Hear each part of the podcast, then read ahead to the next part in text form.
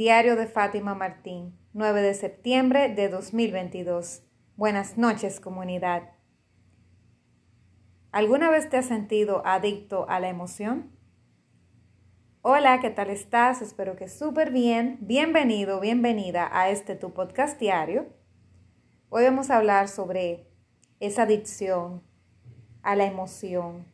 Y para explicarme un poquito mejor, te voy a dar ejemplos y espero no ir sola en esto porque entiendo que muchas personas también le pasa.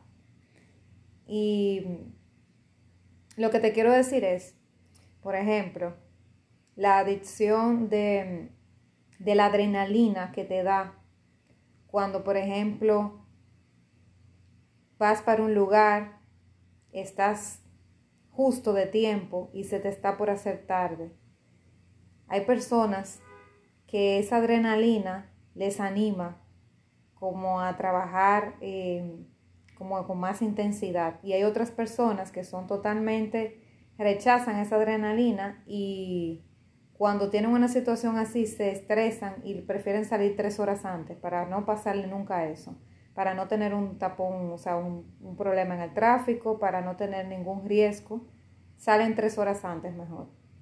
Pero hay otras que como yo, por ejemplo, que tenemos esa situación de que, de que a veces nos da emoción, esa adrenalina, y, y, nos hace sentir como más productivo. Yo me suelo sentir más productiva cuando estoy en ese high de que, por ejemplo, ah, que me mandaron un correo y tengo que hacer tal cosa y tengo eh, tres, tres capacitaciones en un día y tengo la agenda llena y me llega un correo y estoy un poquito retirada aquí, o sea, como ese rush aunque claro, admito que obviamente que con el tiempo de tanto rush, pues me canso, me dreno.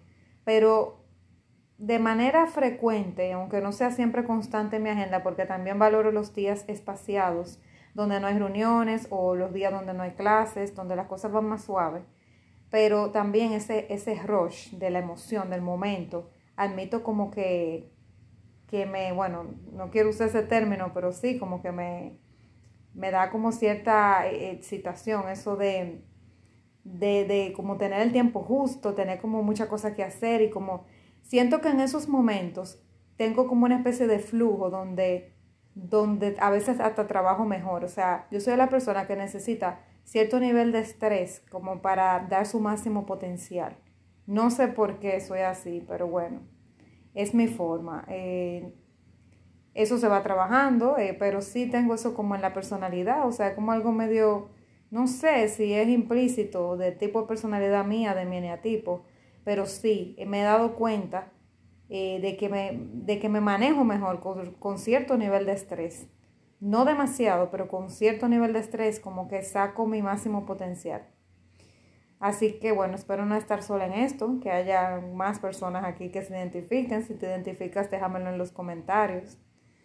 Eh, sé que eso tiene también su parte mala porque a veces es tanto el estrés que puedo luego quedar drenada.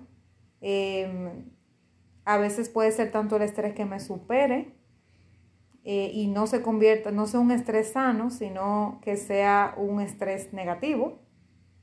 Pero sí, eh, realmente me, me pasa, lo identifiqué eh, escuchando a otras personas, porque sé que no soy la única, de que dicen eso, como que tienen esa... Y, también hay otro tipo de, adicción a la emoción. Por ejemplo, te estoy hablando en el plano, por ejemplo, de, de, las cosas diarias que uno hace, del día a día, de la rutina, o de que tú tienes que ir a algún lugar y que tienes el tiempo justo, etcétera. Pero también hay otras cosas. Está la adicción, por ejemplo, a, a la emoción que te causa cuando tú empiezas a salir con alguien que tú estás empezando a salir con una persona, por ejemplo, eh, esas maripositas en el estómago en las primeras dos o tres citas, esa adicción a estar enamorado, al enamoramiento inicial, eso también pasa. De que cuando ya pasan seis meses, ya esa persona quizá no te flipa tanto y, y, y, te gusta como esa emoción que se siente en el galanteo, en la conquista. Eso pasa también, me ha pasado. Y, y así, o sea, pueden, puede aplicarse en muchas áreas, pero donde más me, se me aplica es como en el área del, día a día, como en la rutina, en, en mi agenda diaria.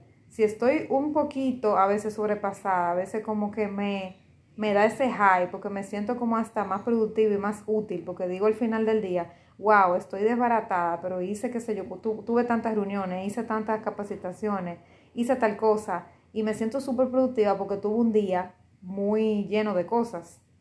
Eso, como te digo, a la larga no es bueno porque te reta en la salud, pero cierto nivel de estrés para cierta persona como yo, que soy multitasking, le funciona. Si a ti te funciona, déjamelo en los comentarios. Nos vemos mañana, seguro que sí. Un fuerte abrazo.